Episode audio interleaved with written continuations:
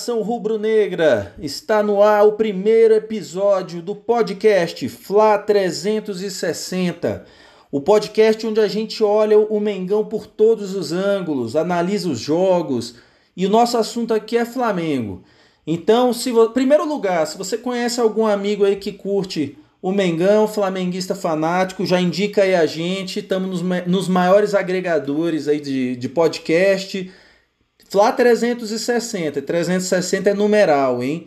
Então aqui fala, é, aqui quem fala com vocês é o Railton, Railton Alves, eu sou jornalista, servidor público e flamenguista.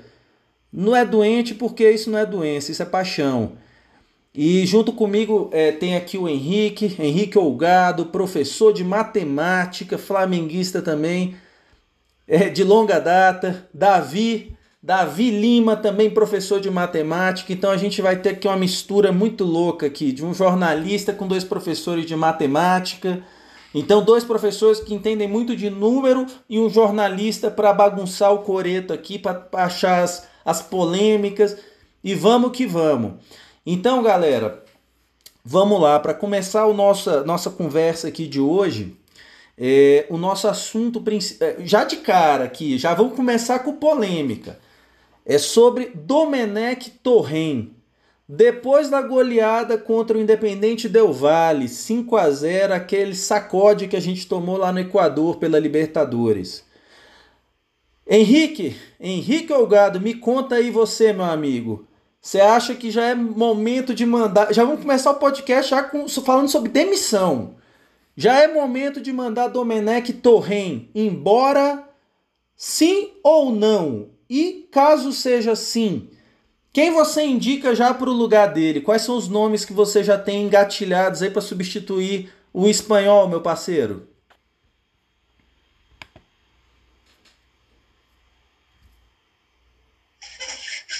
Bem, olá, fãs do esporte. Cara, então é o seguinte: demitir o Domenech agora, eu não sei se se resolveria o nosso problema. Eu seria muito a favor da demissão dele, porém, é, não resolve. Porque qualquer outro treinador que venha pegar o elenco do Flamengo agora, ele vai precisar de tempo para treinar. Ele vai precisar de tempo para poder conhecer o, o, o elenco. O, a passagem do, do Jorge Jesus no Flamengo, ela foi uma passagem muito estruturada. O Jorge Jesus conhecia o futebol brasileiro o Jorge Jesus conhecia o, o, elenco do Flamengo e ele sabia exatamente o que fazer com o time para fazer o time funcionar e ter esse, esse ano, né, essa temporada espetacular que teve. Né? O, o que o Jorge Jesus fez ele é, é, é como se fosse o ápice da curva. Não, não, tem, não tem outro ponto na história que que retrate um, um evento como foi o, a passagem do Jorge Jesus aqui. A, a chegada do Domenech ela foi totalmente diferente. É, foi um treinador que, que não era a primeira opção do Flamengo, né? É, é um treinador que não conhecia o futebol brasileiro, não conhecia o futebol sul-americano, né? Não conhecia o elenco do Flamengo. Ele viu assim, pô, o Flamengo fez tudo bacana no, no, ano passado, então já deve ser um time pronto. Eu vou chegar lá e vou ligar o PlayStation e falar assim: ó, Everton Ribeiro, você vai entrar aqui, Arrasca, você entra aqui, é, o Vitinho vou dar chance para ele, o Pedro Rocha, o, o Pedro, e, e, entra todo mundo, boto no, na televisão do videogame e todo mundo vai entender o que eu quero. E na verdade não foi isso que aconteceu e não é isso que está acontecendo. Os jogadores parecem demonstrar que ou eles não estão querendo comprar a ideia do, do, do, do Domenech, ou é, eles de fato não estão entendendo o espanhol que, o, que ele está tá mandando nos treinos, né? Então eu particularmente não acho que é, demitir o Domenech agora resolva. Porém, eu acho que a direção deveria dar um prazo né? E o prazo seria a campanha da Libertadores. Eu penso nisso. Eu acho que vira pro Domenech e fala, ó, campanha da Libertadores é essa aí. Você vai ter o Barcelona amanhã você vai ter o Independente Del Valle dia 30 e, e o Júlio Barranquilha dia 21 de outubro. Então, até o dia 21 de outubro, o Flamengo, pelo brasileiro, disputou sete jogos. Então, a gente estaria mais ou menos na metade do campeonato. E. Quer dizer, na verdade, daria até o jogo do Independente Del Vale, né? Eu daria o jogo até o jogo do Independente Del Vale, até o dia 30 de setembro, para o Domenech mostrar resultado. E aí, até o dia 30, já deixa o recado. Ó, a gente vai estar conversando com outros treinadores. E se porventura, dia 30, a gente não tiver uma, uma chance real de classificação, com o grupo já, o grupo da Libertadores, é, já pronto para a próxima fase, e o Flamengo depois do jogo do Palmeiras, né? Assim, tiver demonstrado uma evolução, o time tá jogando bem, tá legal, aí permanece o Dome. Agora, se depois do Independente Del Vale acabou o jogo, 11 horas da noite, o time fez uma, um jogo horrível contra o Barcelona, a gente já vai falar sobre isso daqui a pouco, é, não apresentou um bom futebol contra o Palmeiras, e se lascou lá no jogo do Independente do, né? O jogo de volta com o Independente do Vale, assim, se depois desses três jogos a, a, a direção não vê evolução, para mim o Domi naquele depois do jogo do Del Valle ele manda embora. E aí para escolher outro treinador, eu até comentei com, com alguns colegas já, o Renato Gaúcho está de olho nessa vaga. Renato Gaúcho está de olho nessa vaga. Ele já deixou isso muito claro muitas vezes. Tá?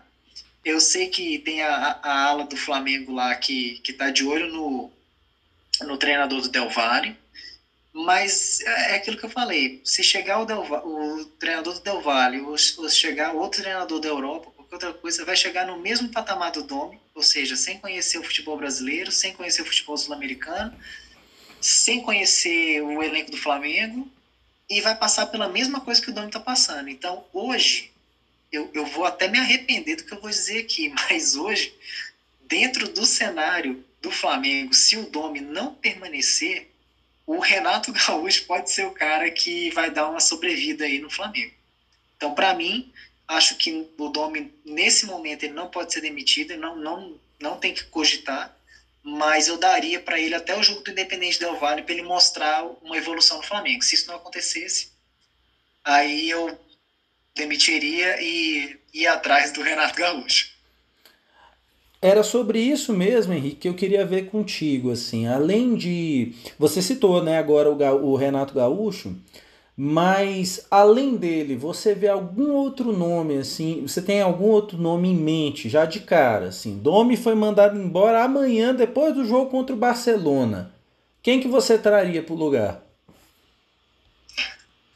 Não, eu não, eu não pensei em outro treinador, não. Para mim, eu só analisei esse cenário. Eu só, eu só vislumbrei esse cenário. Caso o Domi seja demitido, para mim, hoje, a melhor opção seria o Renato Gaúcho, porque ele não é um mau treinador, né? Mesmo ele vivendo esses últimos dias na Portalupilândia, como diria o, o Mauro César na, na ESPN, né? Ele falando que o Grêmio não tem crise, o Grêmio tem tido bons resultados, o Grêmio tem jogado bem, e, e a gente sabe que o Grêmio não está jogando essa bola toda, né? Até porque o Grêmio perdeu muitas peças importantes ali que ele não conseguiu repor ainda, né? Mesmo você vendo o Grêmio que ele já joga, ele já tem uma filosofia implantada ali, você já percebe isso. Mas o Renato não tem, ele não tem opções para substituir quem foi embora, né? Então, para mim hoje pegaria o Renato, porque o Renato ele ele poderia salvar o, o, o ano das Copas do Flamengo. Porque o Renato é esse tipo de treinador, ele é o tipo de treinador das Copas. Né? Tanto que o Campeonato Brasileiro do Grêmio é, não é nada espetacular, mas as Copas que o Grêmio participa, que seria a Copa Libertadores e a Copa do Brasil, o Grêmio sempre avançou muito bem. Então, pensando em, em salvar o Flamengo nesse momento, né? dar mais moral pro time, dar mais moral pra torcida, vindo resultados, né? Porque o importante para o Flamengo agora, nesse momento, é resultado e o jogo fluir, eu acho que vem com mais, mais naturalidade. Né? O Flamengo, por exemplo, não pode cair no, no, no conto do vigário do Botafogo, né? É, dizer que o Botafogo é o time que joga o melhor futebol do Brasil, mas não apresenta resultado. Isso pro Flamengo agora é o pior cenário possível. O Flamengo jogar bem pra caramba e continuar perdendo, porque aí a torcida não, não vai acreditar no trabalho, né?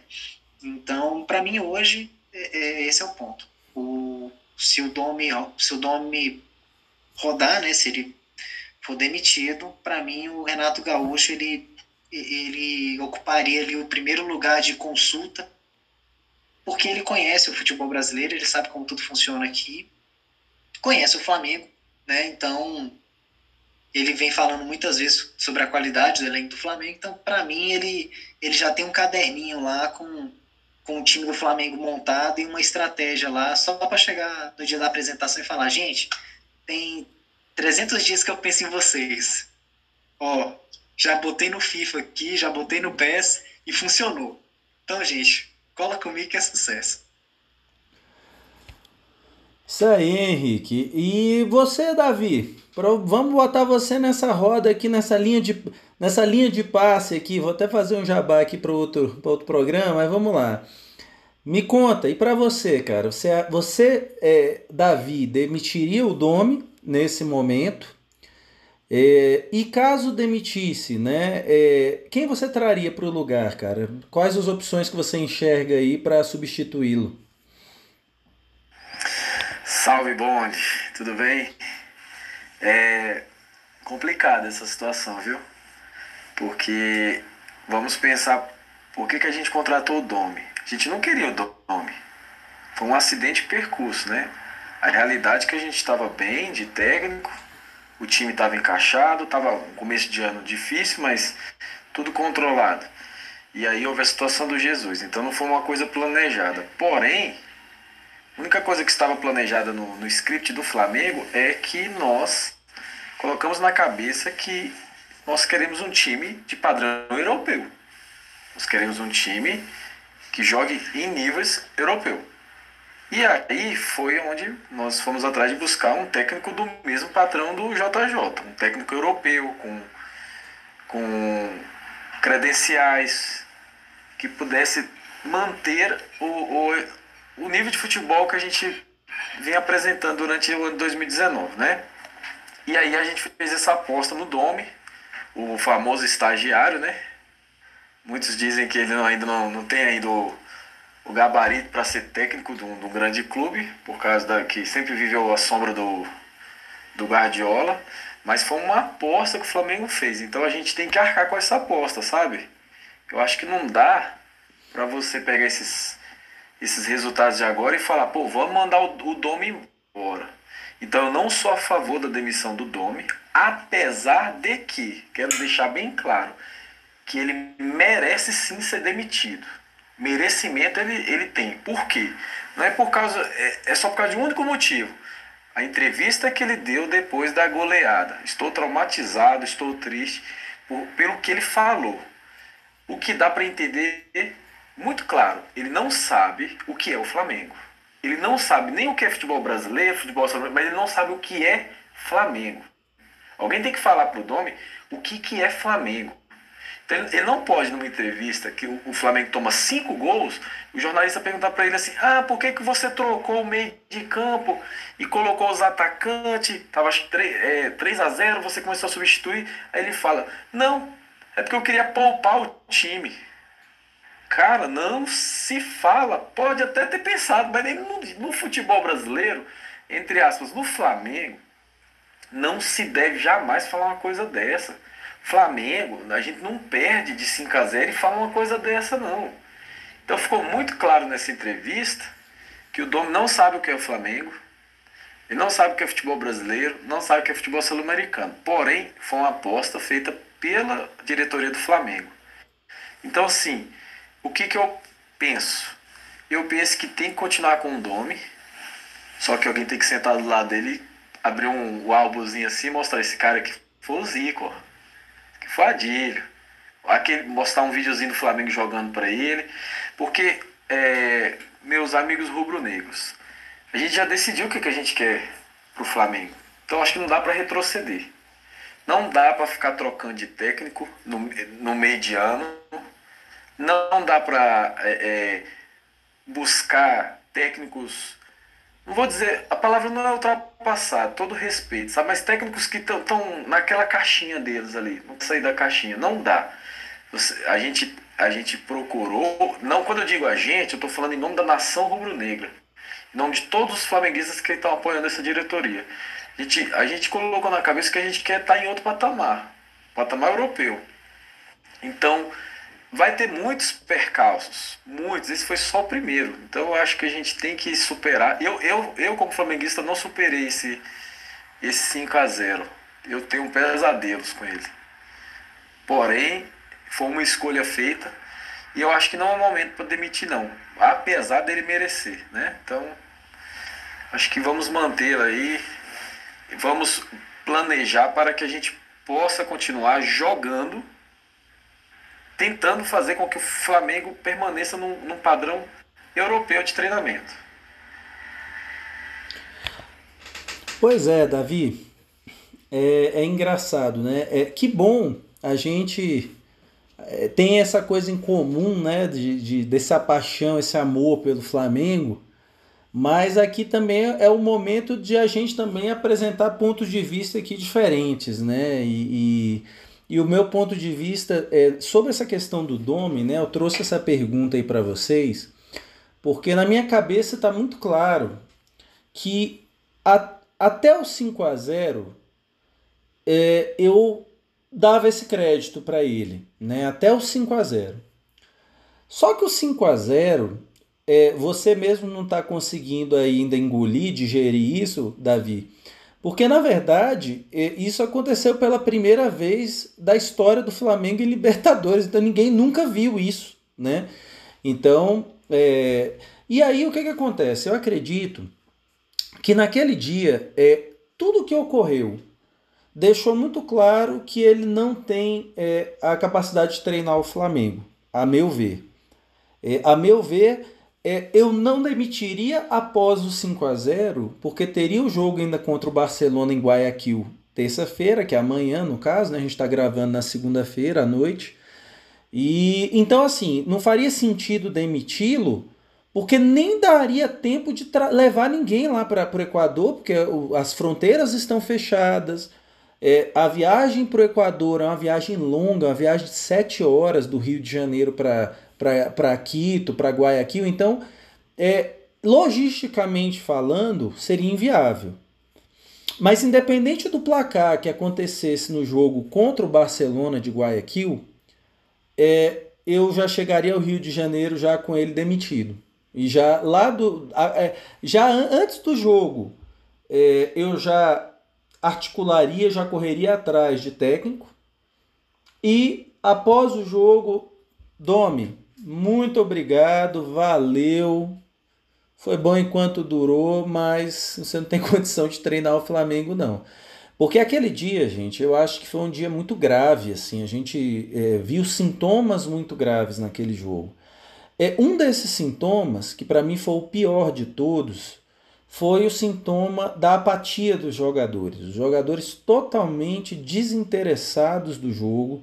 E é, no futebol brasileiro, diferente do futebol europeu, existe muito essa coisa do jogador jogar para o técnico. Não é à toa que técnicos motivadores, como Filipão, como Abel Braga, conseguiram muitas conquistas aqui no nosso. O próprio Luxemburgo é, conseguiram muitas conquistas no futebol brasileiro à base dessa coisa paternalista, de que. Então, assim, o, o de conseguir cativar que os jogadores é, vistam a camisa para jogar para esse técnico.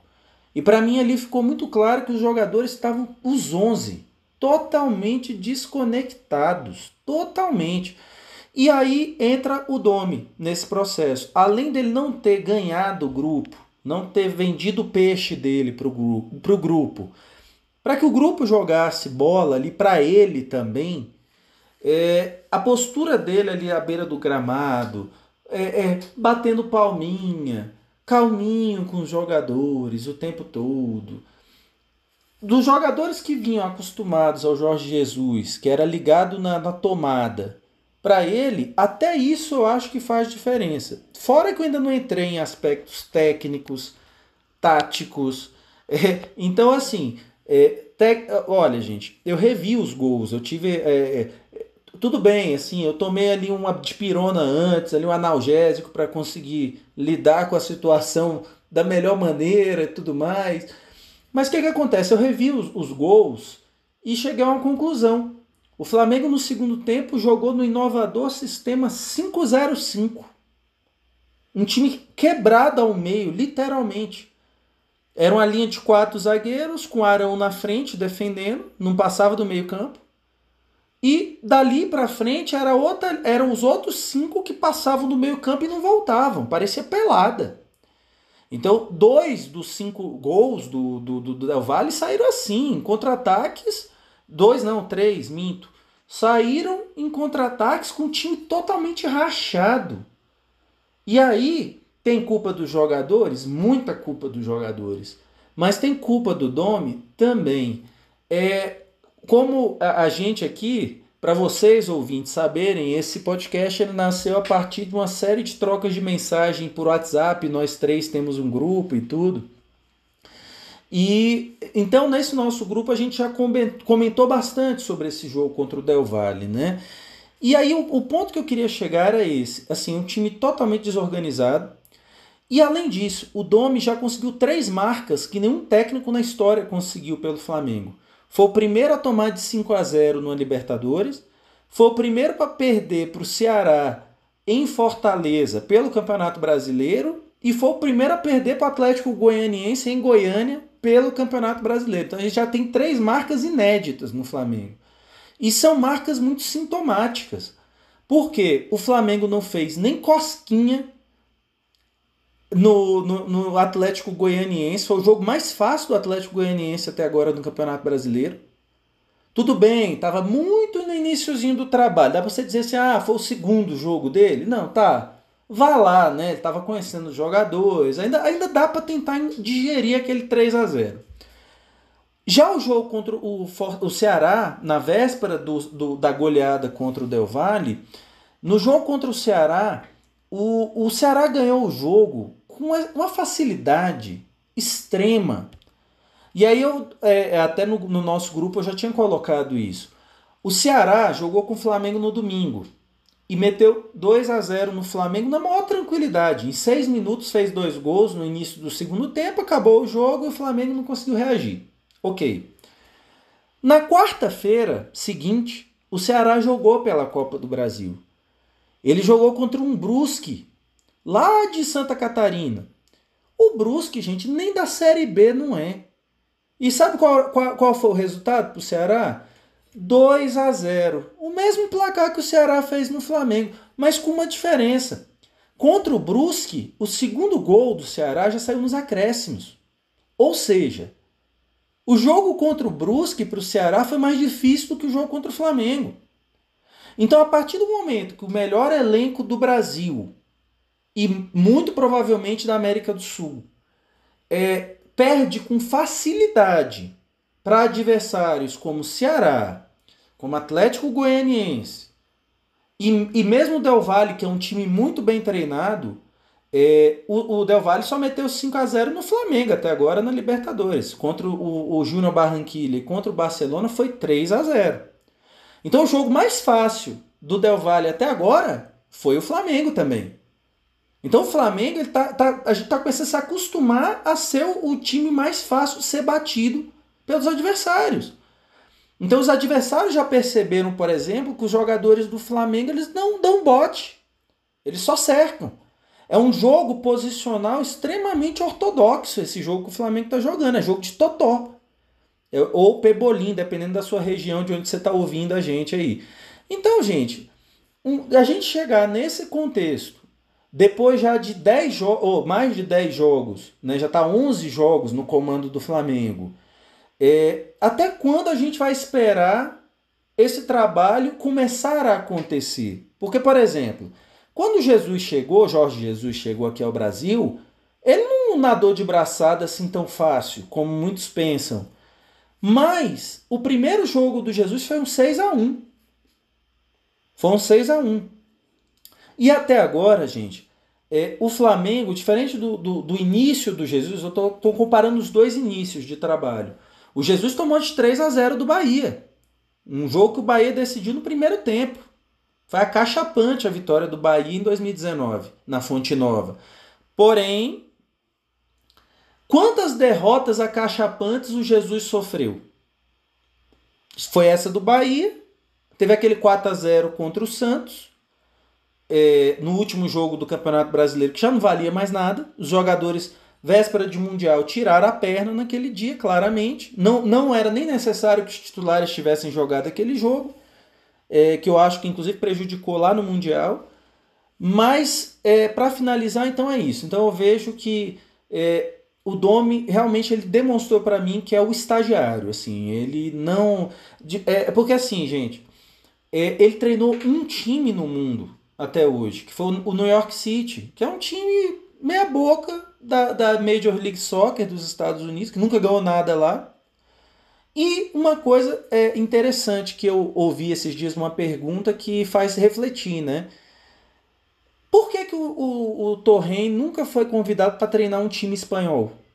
De nenhuma divisão ali, da, da segunda divisão, da primeira divisão. Nunca foi convidado. Então, que, que profissional maravilhoso é esse que nunca foi convidado, que não tem mercado nem no país dele?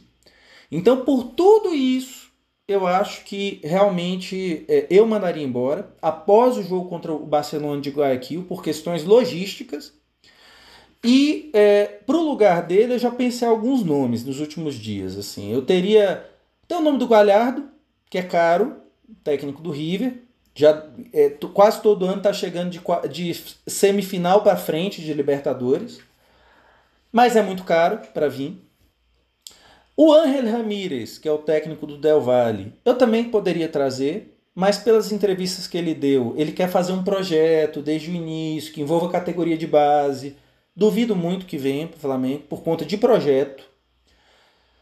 Tem o Ariel é, Olan, um técnico argentino que treinou o Independiente, que ganhou a Copa Sul-Americana, inclusive em cima da gente há poucos anos, com o Independiente e que atualmente treina a Universidade Católica, que meteu um sacode de 2 a 0 mas assim, deu um vareio de futebol em cima do Grêmio do, do Renato. E seria e o outro nome, o último nome que eu pensei nessa lista seria um que eu acho que eu não comentei com vocês, mas que eu sinto que daria certo no Flamengo e que está demonstrando trabalho, que tem mais experiência do que o Domi como treinador, mesmo tendo uma carreira curta e que para mim tem feito um bom trabalho onde ele está, que se chama Rogério Ceni. Eu traria o Rogério Ceni. O que o cara está fazendo no, no, Fortaleza é louvável. Não tem time. E o time joga bola e sabe jogar. Contra o Flamengo deu uma dificuldade danada para o Flamengo ganhar é, do Fortaleza. Então eu traria esse. Mas, pessoal, dando prosseguimento aqui, pra, porque senão só eu que vou falar nesse negócio, né? O apresentador que fala mais do que, o, do que o, os analistas aqui. Mas vamos lá, galera. E o nosso próximo tópico aqui da nossa conversa são as perspectivas para o jogo aí contra o Barcelona amanhã, né? Terça-feira. Davi, me conta, que que você acha desse jogo, cara? Que que você... Não quero palpite ainda não, que a gente no final vai ter a nossa brincadeira dos, pa... dos palpites, a gente vai explicar pra galera como é que vai ser, mas a perspectiva pro jogo, pro resultado, o que, que você acredita que vai rolar amanhã lá no Equador, meu parceiro? Olha, Ailton, obrigado pelo analista aí, mas hoje eu queria o título mesmo, era de torcedor, viu? Porque é sinuca de bico aqui esse podcast, porque a situação que o Flamengo se encontra, por tudo que a gente está passando aí, essa, essa sua análise do técnico, é, faz com que a gente não tenha uma previsão nem do próximo jogo do que vai acontecer. Né? Então é muito complicado aqui, por mais que a gente veja os números do Barcelona, os números do Flamengo, na Libertadores, eu acho que com a pandemia voltou, acho que é um novo campeonato. A gente tomou o sacode da primeira rodada. É um novo campeonato. Esquece o que já passou. Esquece os números, esquece poste de bola, esquece tudo.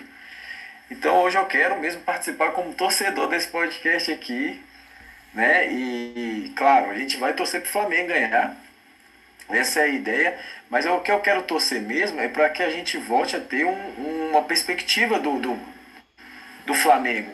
Antes do Flamengo entrar em campo, a gente saber. O que eu sinto falta, você falou do Dome aí, eu concordo com tudo que você falou.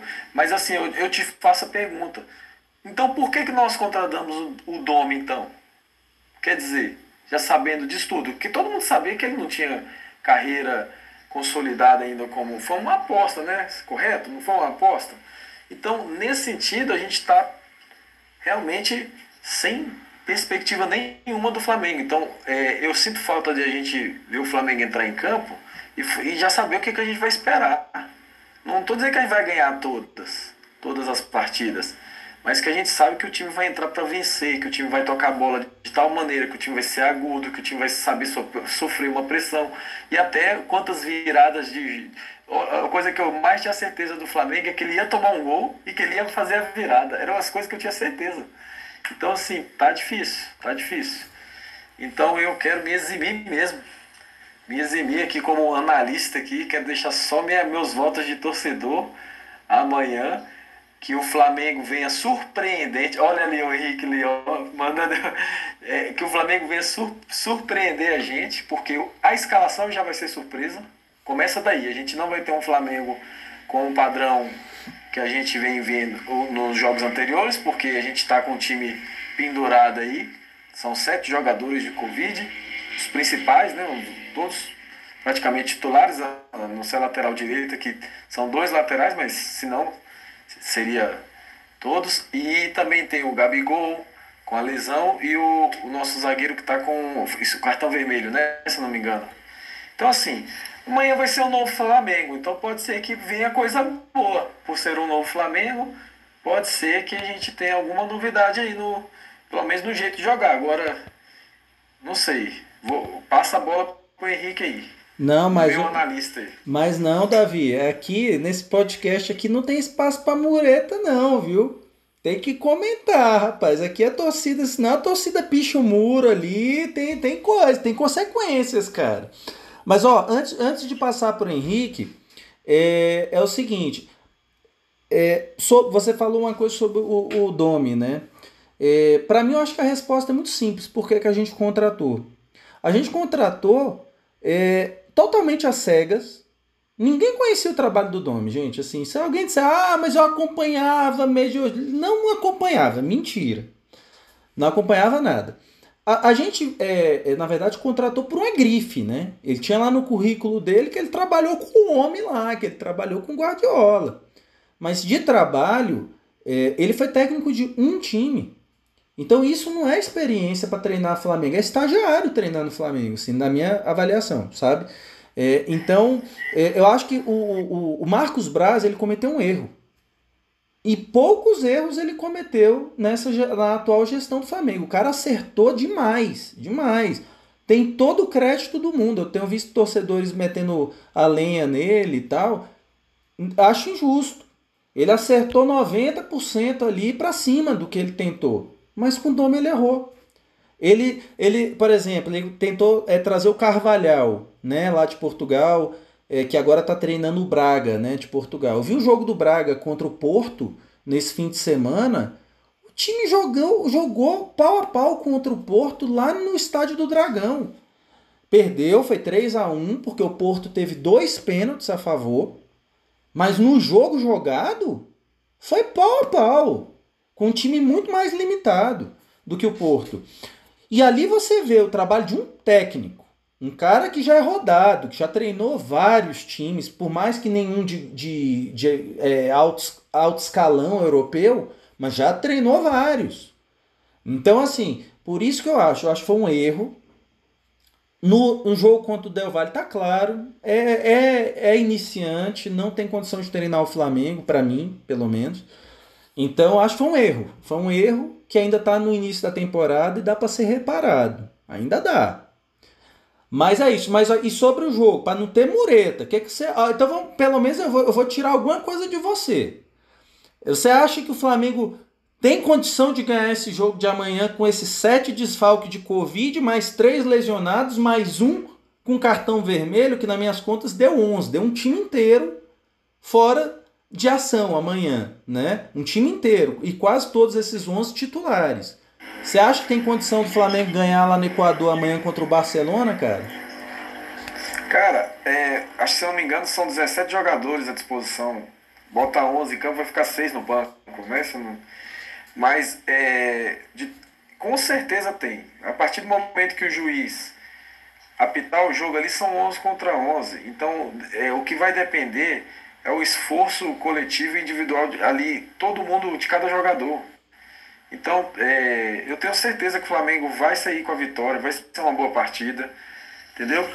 Ah, agora, a questão de, da minha análise, eu, eu quero deixar bem claro aqui que é uma coisa que se chama humildade. Eu estou sendo humilde de, de me declarar aqui isento, no, no sentido da análise mesmo. É humildade. Eu estou sendo humilde em declarar a, a, a, que eu não tenho realmente. Pô, não, sendo sincero aqui, sendo flamenguista aqui, a gente viu com Jesus que na primeira semana de trabalho, os próprios jogadores estavam tão contentes com o aprendizado de futebol que eles estavam até falando. Vocês lembram do Arrascaeta falando: Nossa, aprendi a correr. Aprendi a correr com o Domi. Ou com, com Jesus. Então é isso que eu sinto falta. Eu sinto falta, parece realmente, como o Raio está falando, que o Domi não veio agregar, não tem agregado nada. Ele não conseguiu vender o peixe e, e não agregou nada até o momento. Então, os jogadores estão sem, sem liderança. Então é difícil. É, é, como a gente não, não tá no. Lá ali, no, na, na 24 horas com o time, né? Como a gente não tá vendo os treinamentos, a gente fica realmente sem, sem visão do que a gente vai ver amanhã. Agora, eu tô sendo humilde para falar. Eu não vou dizer aqui que. Ah, o Flamengo amanhã vai jogar assim, assim, assado e vamos. Não, não, não. Vai ganhar, vai, vai, vai jogar. Enfim. Me desculpa mais uma vez aí nesse podcast aí, Eu peço desculpas. mas, mas olha, Davi. Mas olha, Davi, aqui no podcast a gente ó, é, é, vai tomar cartão, hein? Se ficar na mureta, vai tomar cartão, hein? Mas, ó, valeu, Davi. E você, Henricão, me diga aí, o que, que você acha, o que, que você prevê para esse jogo aí de amanhã, cara? Se é que dá para prever alguma coisa por conta dessa maluquice toda aí dos jogadores é, afastados por Covid, meu parceiro.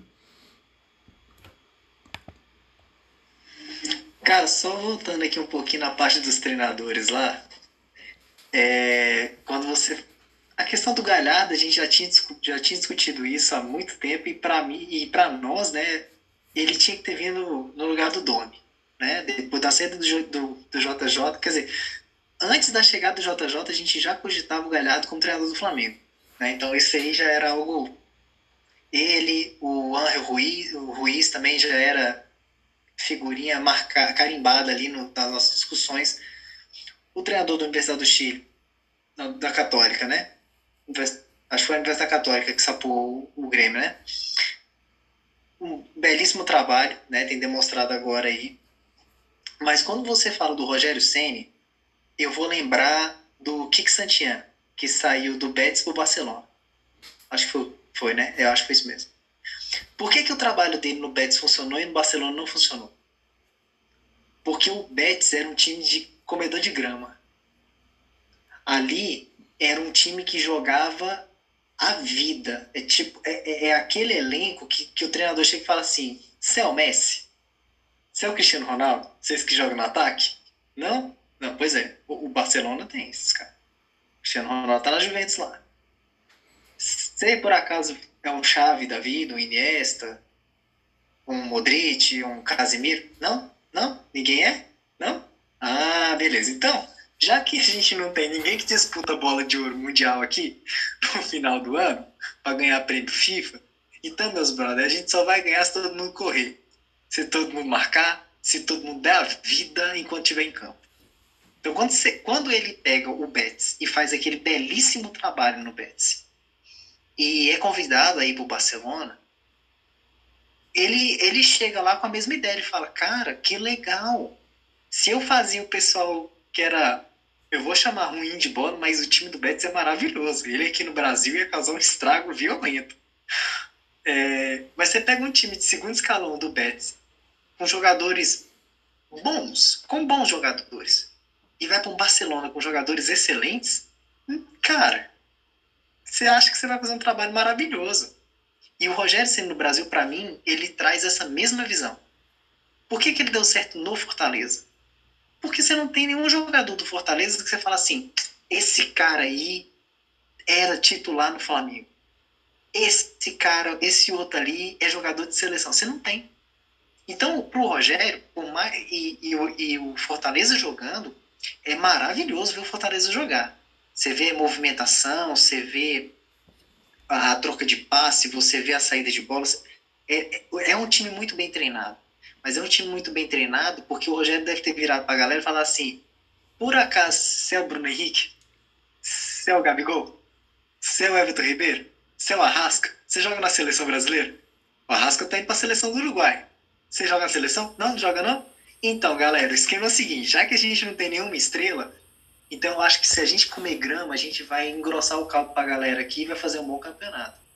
Né? Então, para mim, o Rogério Ceni hoje, hoje, mesmo tendo do, estando na terceira temporada com Fortaleza, né? A primeira temporada na, na Série B, a do ano passado e essa, e fazendo um excelente trabalho, eu ainda vejo o Rogério sem ter tamanho para poder comandar o elenco do Flamengo para chegar, vender uma ideia e falar assim, galera, vamos. Ele vai ter o mesmo perfil do Jorge Jesus? Vai. Porque ele fica enlouquecido ali no gramado e ele chama atenção e ele falta entrar em campo e dar na cara do jogador se o, se o cara tá fazendo merda. Mas eu acho que hoje, pro elenco do Flamengo, o Rogério Senna não ia ter esse tamanho. Para mim, ele ia ser um Kik Santian que saiu do Barcelona, do, do, do Betis e foi pro Barcelona. Então, não, eu acho que não é o momento certo ainda. Talvez para daqui um, um, ou duas temporadas ainda, para 2022, por exemplo, trazer o Rogério. Aí sim, porque aí nesse tempo todinho, eu acho que ele já o, o trabalho que ele tinha que mostrar no Brasil, ele já mostrou e já seria algo mais consolidado nessa vibe. Mas voltando aqui à, à, à participação do, do, do jogo de amanhã, né? o Moreta do Davi aí, né? O cara do muro, né? Não, não, nem pra lá nem pra cá. Cara, eu vou, eu vou ser bem sincero. Amanhã é outra sapoada. Pode esperar. Amanhã vai, nós vamos tomar outro cacete lá no Equador. Tá? Então já tô avisando aos torcedores já. Cara, assiste o jogo na paz, entendeu? É, tenta ver se o time do Flamengo está evoluindo, se o time pelo menos entrou com mais garra dentro de campo, né? não foi tão apático quanto foi o, o, o jogo do, do Del Valle, porque nós vamos tomar outra sapoada lá. Pode esperar no mínimo três gols lá de novo, tá? É, o time do Barranquilha, do Barcelona de, de Guayaquil, ele é um time que hoje ocupa o quarto lugar do campeonato, né? Eles estão na metade do campeonato o, o LDU é que ocupa, está na liderança com dois pontos na frente só. O Barcelona vem de cinco jogos com quatro vitórias e um empate, né? É... Cadê? O Barcelona jogando no, no, no próprio estágio. Ele, não, ele teve um 3 a 1 um 4 a 2 e um 1 a 0 contra a Universidade Católica. Então, assim, é, os caras gostam de fazer gol em casa.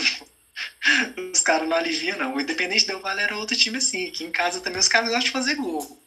Então o Flamengo pode esperar amanhã, vai ser outra, outra sapoada. Mas é aquilo, amanhã como torcedor, a gente tem que assistir o jogo é, esperando algo melhor. Até porque eu acho que não tem como ser pior do que o Del Valle, né? não em questão de resultado. Eu acho que pode passar um 6 a 0 um 7 a 0 e aí a gente entrar para a história do Assim, vai ser o, o, o 2020 na história negra do Flamengo. Essa é a coisa mais absurda que a gente já viu na vida. Mas é, o, o que eu espero é que a gente jogue melhor, que a gente é, se conecte mais, que a gente demonstre mais garra, que o time esteja com mais vontade de jogar. Entendeu? O placar amanhã é sapoada, tá? Eu, eu já, já me adiantando aqui, é sapoada, tá? Agora, eu quero ver o Flamengo jogar bem. Quero ver o Flamengo, assim, não jogar o jogo inteiro, mas ter, ter momentos do jogo em que você fala assim, caracas, é esse Flamengo que eu queria ver. É uma tabela, é um remate de fora da área, como a gente estava comentando sobre o jogo do Bayern de Munique. Pô, se a defesa tá muito lá atrás, na hora que o cara vê de fora da área mesmo, ele senta o, o, o chute lá e tá nem não. E se a defesa adianta demais, é metida de bola nas costas da defesa, nas costas do lateral. Então, para chegar nesse nível do Flamengo, eu acho que dá pro jogo de amanhã. Dá para jogar assim, né? A, a, defesa subiu, toma bola, é, mete bola nas costas. A defesa recuou, chute de fora da área. E o Flamengo, em alguns jogos no Campeonato Brasileiro, mostrou isso. Né? No Fla-Flu, a gente teve vários momentos em que o Fluminense recuou e tanto o Everton Ribeiro, quanto a Rascaeta, quanto o Arão, quanto o próprio Gerson arremataram de fora da área. Né? E aí fez com que a defesa do Fluminense saísse um pouco né, de trás, adiantasse, e a gente conseguiu, nesse momento, meter bola nas costas da defesa. Então, o Flamengo ele tem condições de fazer isso amanhã. Se vai fazer, eu já não sei, mas eu espero. E aí, como eu falei no, na primeira parte, se até o jogo do Del Valle a gente perceber que o Flamengo está com mais vontade, está com mais garra, está com, com, tá entendendo melhor, está querendo jogar, eu acho que o Domi continua. Né? Afinal, como o Davi falou, a gente fez uma aposta. Né? É um treinador que não tinha esse, essa grife toda, né? Ah, o cara treinou 10 clubes, foi campeão, não sei o quê. Mas a gente a gente gostou da filosofia europeia de, de, de jogar futebol. Né? A gente gostou de ver um time jogar para frente, de querer ganhar. E a gente acha que esse treinador pode fazer isso por nós, né? E como ele foi auxiliar do Guardiola, ele passou, né? Ele é que dava o treinamento lá pro, no lugar do homem lá, o homem saía lá fazer os pequenos ajustes. Então a gente, então a gente acredita assim que, que ele possa dar uma dar uma uma cara bacana pro Flamengo. Mas expectativa, a, perspectiva, a expectativa pro jogo de amanhã é vamos jogar, vamos jogar melhor, né? Vamos, vamos, vamos se movimentar mais, vamos jogar com mais carro, vamos jogar mais conectado, né? Mas o placar é sapoada. Amanhã eu não vejo nenhuma perspectiva do Flamengo sequer empatar o jogo lá com o Barcelona. É isso aí. Agora, Henricão, é o seguinte. Sobre o jogo de amanhã, é, eu acho que a gente aqui nesse espaço, acho que a gente. A nossa proposta aqui é de ser um podcast muito verdadeiro, né? A gente falar as coisas realmente como elas são. Porque às vezes na TV o cara tem conhece o empresário daquele jogador, não critica. Aqui a gente não conhece empresário de ninguém, a gente não conhece jogador nenhum. Então aqui eu acho que é um espaço que a gente consegue ter essa isenção aí para falar né, a nossa visão ali, análise e tudo, né, da, da, dos jogos, das atuações, etc. E nesse ponto eu vejo que o jogo de amanhã, vamos ser bem honestos, gente, a gente está com 11 desfalques. Mesmo que o time tivesse completo amanhã, não seria um jogo fácil por nosso demérito, não por mérito do Barcelona, mas pelo nosso demérito, que o Flamengo talvez hoje tenha o melhor elenco desde a geração Zico e o time não consegue jogar bola. Eu não, não consigo entender, mas não joga. Mas é, amanhã, sendo muito sincero, lógico que a gente sempre torce para o Flamengo vencer. Sempre. Mas a tendência é que o Flamengo amanhã perca.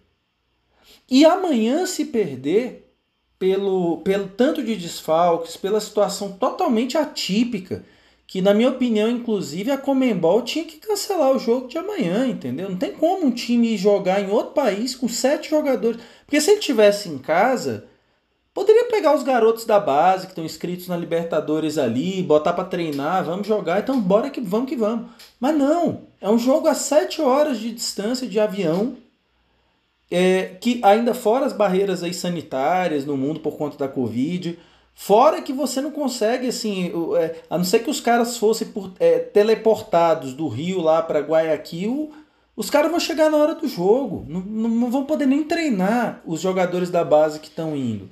Então, realmente, o Flamengo está numa situação muito delicada para amanhã, para esse jogo contra o Barcelona. É, as perspectivas são sombrias para amanhã, para o jogo. Por essa questão toda né, das ausências, fora, for, é, se, não, se não bastassem sete contaminados, tem três lesionados e um suspenso. Então, assim, gente, amanhã de atacante tem um atacante, é o Pedro. Pensem em qualquer outro nome que vocês imaginarem para amanhã. Não tem. Não tem Pedro Rocha, não tem Michael, não tem Vitinho, não tem Gabigol, não tem Bruno Henrique. É isso. Dos 11, 5 são jogadores de ataque. Então amanhã a gente não tem ataque. Se amanhã no jogo o Pedro tiver uma. Ah, tem o Lincoln, que sobrou o Lincoln. E se o Pedro tiver uma cãibra, acabou, ferrou. Estamos sem ninguém. Entendeu? Então, e amanhã eu acho que nesse ponto o Domi se deu bem. Porque amanhã, se acontece qualquer derrota, amanhã não dá para botar na conta dele. Porque se fosse um jogo normal, amanhã os 11 titulares não tinha escapatória. Mas só que amanhã, gente, amanhã ele, ele tem esse álibi amanhã, né? Se der zebra, se amanhã perder, enfim, não dá para é culpá-lo assim como a gente está culpando sobre o 5 a 0, né? Mas eu vejo amanhã um jogo, um jogo diferente. Um jogo que há muito tempo o Flamengo não joga. Nem na final do Mundial contra o Liverpool o Flamengo teve essa situação, que é o que, gente? Amanhã vai ser o Flamengo raiz. Amanhã vai ser o Flamengo é tecnicamente inferior ao adversário. A verdade é essa, tecnicamente, amanhã nós somos o time mais fraco. E há muito tempo, mesmo contra o Liverpool, no Liverpool, a gente era o time mais fraco? Também era. Também era um pouco mais fraco. Na, na minha visão, naquele nível que o Flamengo vinha jogando, um pouco. Tanto é que o jogo foi 1 a 0 na prorrogação. Agora, amanhã é um desnível. O Flamengo vai, vai ter que ser aquele Flamengo que marcou a história do Flamengo. O Flamengo da superação, o Flamengo da raça é esse Flamengo que há muito tempo, assim, ano passado jogava um Flamengo muito técnico, em alguns momentos também raçudo, quando precisou, também na base da raça ia. Mas o Flamengo 2020 não, Flamengo Nutella, o Flamengo blazer, o Flamengo que sempre entra como favorito e que amanhã ele não vai ser favorito. Amanhã vai ter um bocado de moleque lá da base, gente que não joga há muito tempo, e vai ter que ter superação. Amanhã vai ter que ser superação. Então, aquela história de o Flamengo ir atacar o Barcelona, a gente esquece. Amanhã tem que fechar a casinha. Vai ter que ser o Flamengo nesse ponto totalmente fora das suas características. Porque se amanhã o Flamengo empata, é um bom resultado. Matematicamente é um bom resultado. Se o Flamengo empata amanhã e o Del Valle, que está ganhando de todo mundo, ganhar do Júnior Barranquilha lá na Colômbia, o Flamengo está praticamente classificado, gente. Então amanhã jogar por empate é bom. Jogar com a retranquinha a la Corinthians, assim, é bom. Para amanhã é bom. É o necessário, porque assim, amanhã o Flamengo vai ter que jogar acuado. Como muito time que se diz grande por aí, tipo o Corinthians, joga acuado. Palmeiras joga acuado. Esses times jogam na retranquinha. E o Flamengo amanhã, gente, na minha avaliação, precisa jogar amanhã fechado, do jeito que eu mais detesto de ver futebol. É, mas as perspectivas para mim são negras, assim, a chance é, é, é, apesar de que negro é politicamente incorreto. Então são é, peço perdão aí para os ouvintes. São perspectivas assim negativas. Amanhã perspectivas que é, é, realmente se o Flamengo perder, vai ser o normal amanhã. Assim, infelizmente. Porque mesmo com o elenco farto que o Flamengo tem, gente, 11 desfalques, nem Bayern de Munique joga com 11 desfalques bem, gente. Nem Barcelona, Real Madrid, ninguém consegue jogar com 11 desfalques bem. Então se o Flamengo queimar minha língua, eu torço fervorosamente que amanhã queime a minha língua com vontade. e jogue bem, vai ser uma grande surpresa. É muito difícil. Então é isso. Mas já gente. pensou? Desculpa, Raito. Que eu tô aqui com a língua costa. Você falou de língua eu pensei naquela frase. Mas já pensou? Que olha só, como é que ficam os jogadores, os, os titulares que, que pegaram Covid assim, uma, vendo uma vitória do Flamengo com o time reserva, treinado nas coxas. Mas já pensou como é que vai ficar a cara desses, desses jogadores? Que, que vão passar na cabeça deles assim para os próximos jogos, entendeu? É que nem falou, essa torcida para dar tudo certo, cara, é, é, vai ser muito bom se acontecer, porque vai pode ser a virada de jogo do 2020 pro Flamengo, virada de jogo. Eu também acho, Davi. Também acho que, também acho que pode ser essa virada de, de, de, de, de, de ali virar o disco ali. É, apesar de que se tiver molecada ouvindo nosso podcast, não sabe nem o que é disco, né? Mas enfim. Mas essa virada de chave aí, né? Então, é, pode ser amanhã, pode. Eu acho muito improvável que seja amanhã. Mas pode os, os moleques da base entrarem, os que estão indo, foram hoje para Guayaquil, né, no avião fretado pelo Flamengo, eles podem dar conta do recado. Podem. Mas é improvável. Vai ser o jogo, jogo da superação. É, eu não sei se vocês se lembram daquela semifinal da Sul-Americana. É, se eu não me engano, foi 2017 que o Flamengo foi à final. Na semifinal, o Flamengo pegou o Júnior Barranquilha. Não sei se vocês se lembram, lá em Barranquilha. E quem definiu o jogo foi o Felipe Viseu. O Flamengo tomou uma pressão danada e quem decidiu o jogo foi o Felipe Viseu. Então, uma coisa totalmente um ponto fora da curva. Realmente. Então amanhã, gente, pode acontecer esse ponto fora da curva? Gente, no futebol sempre pode. Quem diria que o Atlético Goianiense ia meter três no Flamengo? Então, pode. Agora, é, eu acho que para isso acontecer, o Domi teria que estar tá com o elenco muito na mão e muito comprando a ideia dele. E eu não vejo isso. E aí, gente, então, eu vou, vou abrir a sessão aqui, nossa, nosso quadro, os flaupites, os palpites do Mengão aí. A gente vai fazer uma brincadeira, depois a gente explica com mais calma os critérios de pontuação e tal. É, eu, Henrique e Davi Vamos fazer essa, essa disputa aí do, dos palpites dos jogos do Flamengo né, até o fim de 2020 aí. Então é isso. Pra, eu já vou começar aqui já engatando nessa história dos palpites, é, colocando aqui o meu palpite. Infelizmente, gente, palpite assim sendo racional. Para mim, 2 a 0 é, é, Barcelona de Guayaquil. Mas se empatar Tô feliz da vida. E se ganhar, amanhã eu vou estar tá nas nuvens, mano. Vou dormir três da manhã amanhã, se, se ganhar. A empolgação vai ficar aqui a mil. Então, assim, mas sendo muito sincero, gente, não vejo muita possibilidade de amanhã do Flamengo com 11 desfalques. Eu acho a primeira vez na história do Flamengo que o Flamengo vai jogar com 11 desfalques. É, eu não vejo muita condição do Flamengo ganhar amanhã, não. É, infelizmente, é uma pena, mas se fosse com um bom técnico, com um elenco comprando a ideia dele, é, eu pensar, eu faria outro palpite, mas hoje é 2 a 0 Barcelona de Guayaquil. E você, Henrique, me conta aí, o que, é que você acha aí? É só bola de cristal tá dizendo que vai ser quanto amanhã, meu parceiro?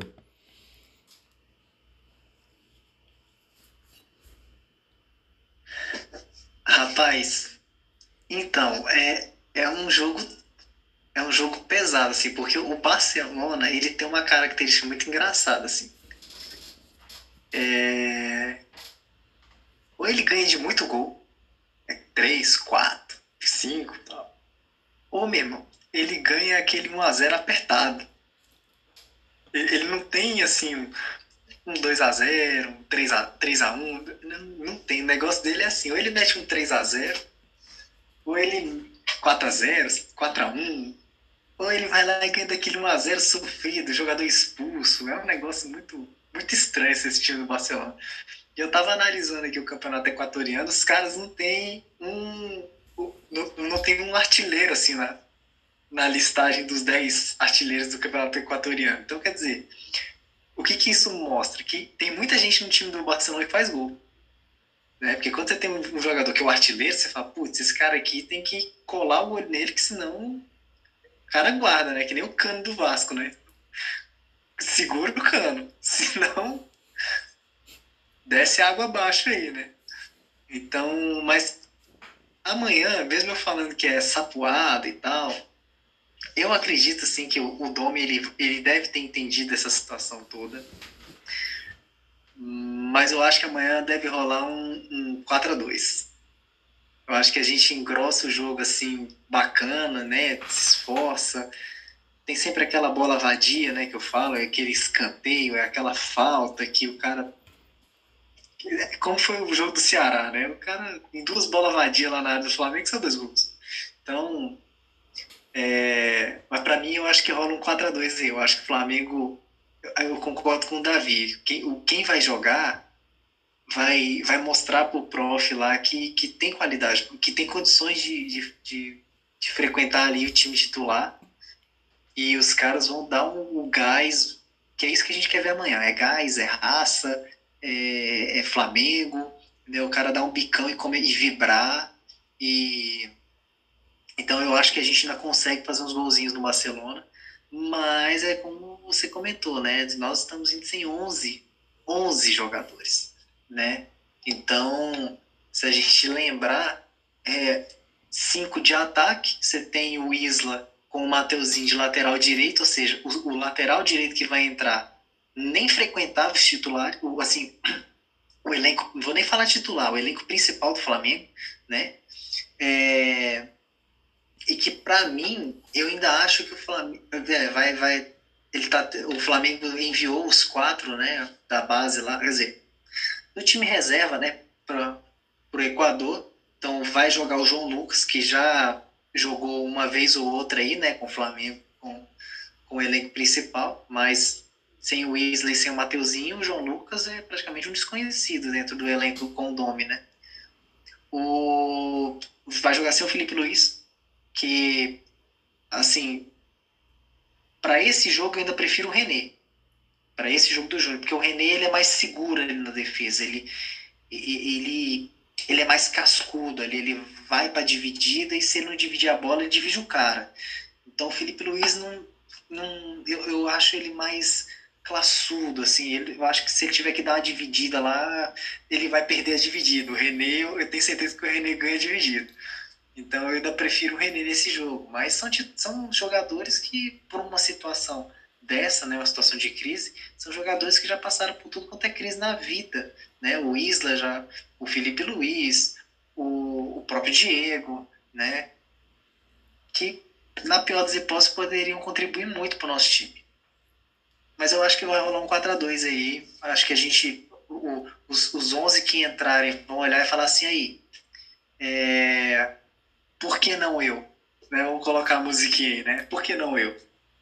Me dá uma chance, cara. Olha aí, ó. A gente jogou aqui, tomou quatro, mas a gente fez dois. Os ditos titulares aí com salários milionários tomaram cinco e não fizeram nenhum. Para falar a verdade, mal acertaram um gol no último jogo, né? Então, por que não eu? Né? Campanha aí do, da, da galera que vai jogar aí, né? Eu, se fosse se fosse um desses atletas aí que, que vai partir para esse jogo aí, eu fazia uma camiseta por baixo e se eu metesse um gol, eu ia escrever, ó, levanta a camisa, por que não eu? Me escolhe prof. Certeza que sim. Segue o Davi aí. Ah, rapaz, você falou 4x2, 4x2. Para quem, pra quem não, não acompanha o Championship Manager e os demais jogos, 4 para quem? 4 para quem? É, 4 é o time da casa. 2 o time visitante, né? Aí no final você deixou bem claro, mas é pelo seu sorriso, pela sua alegria, eu tava achando que era 4x2 pro Flamengo. Eu fiquei meio na dúvida aqui. Eu não sei se, se o meu amado Railton ficou na dúvida também, mas mas é, é, é, eu falei, deixa eu confirmar aqui com ele aqui para fazer o registro, né? Então assim, meus amigos, são dois palpites aí, infelizmente eu sei que tem análise técnica, mas são dois palpites pessimistas, não, realistas, né, a palavra, mas negativo pro, time do Flamengo. É, e olhando o Flamengo e os, os jogos que faltam para Libertadores, e olhando o histórico do Flamengo, sem ser de 2019, mas os outros, o Flamengo vem passando muita vergonha na gente na Libertadores. Vem classificando para Libertadores, e aí aqueles resultados improváveis. É, nove possíveis resultados, o Flamengo tem chance de oito, só um, e o Flamengo vai lá e, per e perde ou quando classificava, perdia nas oitavas. Então, assim, tirando 2019, meus amigos, o Flamengo vem dando muito trabalho pra gente ir na Libertadores, vocês sabem disso, né? Mas isso é passado, isso é só um registro. É, então, é, é, mesmo com essas adversidades colocadas, concordo com todas, que é Flamengo. Não tem como. É, é, Olhando a, essas, os grupos, a chaveamento do grupo, o empate seria o ideal para o Flamengo agora, né? O empate, porque o Flamengo ainda pega o Júlio Barranquilha e pega o Del Valle de novo. E o Barcelona, se não me engano, já está eliminado praticamente. Então o Flamengo, é, vai depender muito do jogo de, de amanhã, mas ia ficar Flamengo e Júlio Barranquilha ali na. E da mesma forma, se o Flamengo ganhar amanhã, tá praticamente classificado, correto? Você fica, pô. Então assim, eu vou de 2 a 1 um no Flamengo. Vou de 2 a 1 um no Flamengo. Quer, e quero desafiá-los aí amanhã para a vitória do Flamengo, a gente fazer um podcast aí virando a noite aí, só falando fulano, ciclano, só os caras que a gente nunca viu o nome aí, ó. Porra, você viu? Melhor volante do Brasil. Mas eu vou, eu vou sonhar, eu quero sonhar, sonhar sempre é bom, eu vou sonhando com essa vitória. E eu acho que isso vai ser o ponto chave para a gente dar essa virada em 2020. Começar amanhã no Flamengo aí. É isso aí. Pô, gostei, gostei da, da ousadia aí, Davi. E realmente, né, o, o, o, o, desejo né, de todos nós é que o Flamengo consiga amanhã se superar, com a sua história se superar. No seu hino oficial diz que a tua glória é lutar, né? Então amanhã, é, amanhã vai ter que lutar muito, é, vai ter que remar ali muito contra a correnteza, porque tá tudo jogando contra. Realmente. Só um minuto aqui, Ailton. Só um minuto. Só pra... Aqui é futebol, né? Futebol. Aí eu faço a pergunta para vocês. Na primeira rodada ali da Libertadores pós-pandemia, o Palmeiras jogou com quem mesmo? Palmeiras jogou contra o Bolívar, né? Da Bolívia lá em La Paz. Não, não foi o River Plate, não? Não, não. nessa... Não, no retorno agora, quem jogou contra o River foi o São Paulo. O São Paulo, desculpa, o São Paulo pegou o River. E o River não estava sem jogar, meus queridos? Sem pegar na bola? Quanto tempo você pegar na bola? Olha, tava seis meses sem jogar. Só que. E que jogo Só que tem um porém aí, né? É, se o Flamengo é o melhor elenco da América do Sul, eles são o segundo melhor, né? E muito bem treinados. Enfim, é outro departamento aí. Só quero deixar registrado que futebol, quando, quando apita, o juiz apita, é 11 contra 11 e acabou. E, o, e o, o Flamengo tem uma camisa que tem que ser respeitada. Independente do 5 a 0 que foi a maior vergonha que a gente já passou, a gente tem uma história e essa história vai pesar amanhã. Por isso que eu tô deixando bem claro aqui o meu 2 a 1 que é Flamengo. Pô, isso aí, Davi. Que os anjos digam amém aí, viu? E que, e que você esteja certo, cara. Eu vou te falar uma coisa, Davi. Eu tô envelhecendo, cara. E eu vou te dizer aqui, eu já tô com 37, cara. E, e cada vez mais eu falo as coisas torcendo para que eu esteja errado, sabe? E esse jogo de amanhã é uma dessas, assim. Tô torcendo para que você tenha toda a razão do mundo, que o Flamengo chegue lá, ganhe. É, que é, é depois a gente vai gravar outros podcasts sobre esse assunto, mas na história do Flamengo, o Flamengo já ganhou N títulos é, com times inferiores e se superando, né? Como você colocou, é a base de superação, né? Então é isso, mas é, pessoal, eu queria agradecer a você, Davi, é, você, Henrique, que são grandes amigos. e que compartilham desse sentimento. Tanto é que aqui em Brasília, toda vez que tem jogo do Mengão, nós estamos lá juntos. E é isso. É, agradeço pela participação aí no nosso primeiro episódio do podcast Fla 360. E a você que nos escutou até agora, muito obrigado aí pela audiência. E mais uma vez eu reforço aí para que vocês possam compartilhar o nosso podcast. Ele é feito é, com muito carinho, é, com muita verdade aí nesse amor que, que nós temos pelo Flamengo. Aqui vocês vão ter as duas versões, a versão do, do torcedor e também a versão de quem analisa futebol, de quem assiste, quem vive muito futebol. Nós três, é, é, é, é um, um, um, esporte que realmente é uma paixão. A gente assiste os campeonatos internacionais, aqui jogos é, nacionais também, enfim. Então a gente vai sempre procurar transmitir aí é, para você, flamenguista, para você anti-flamenguista que quiser também seguir o podcast, por favor, porque vocês não vivem sem o Flamengo também, então sigam aí nosso podcast, nem que seja para secar, porque aqui é, é, é, secador não pega na gente, entendeu? Então não tem problema. Então é isso, galera. Muito obrigado aí. Saudações rubro-negras para quem nos acompanhou e até o próximo episódio. E fica aí o compromisso, hein, Davi? Amanhã o jogo é cedo, amanhã é 7h15 da noite. O jogo vai terminar cedo. Então dá pra gente fazer essa gravação legal aí. As crianças já vão ter ido dormir, então a gente consegue fazer essa gravação. Já vamos pro segundo podcast e tomara que com vitória, hein, cara? Que você esteja certo aí. Com certeza, aí, Um abraço aí, um abraço, Henrique. Força. Valeu, pessoal. Vamos, vamos pra cima deles, Mengão. É... Foda-se, se quer Flamengo. Sapoada, eu gostei do. Sapoada. Do, do adjetivo aí, né? Sapoada. Mas é, mas é isso, pessoal. Então, saudações rubro-negras para você que nos acompanhou. E tamo junto, hein? Nos principais podcasts aí, ou no, nos agregadores de podcasts, Spotify, Google Podcast, só procurar a gente lá. Fla e o número 360 coladinho. Grande abraço, galera. Saudações e amanhã vamos que vamos para cima do Barcelona.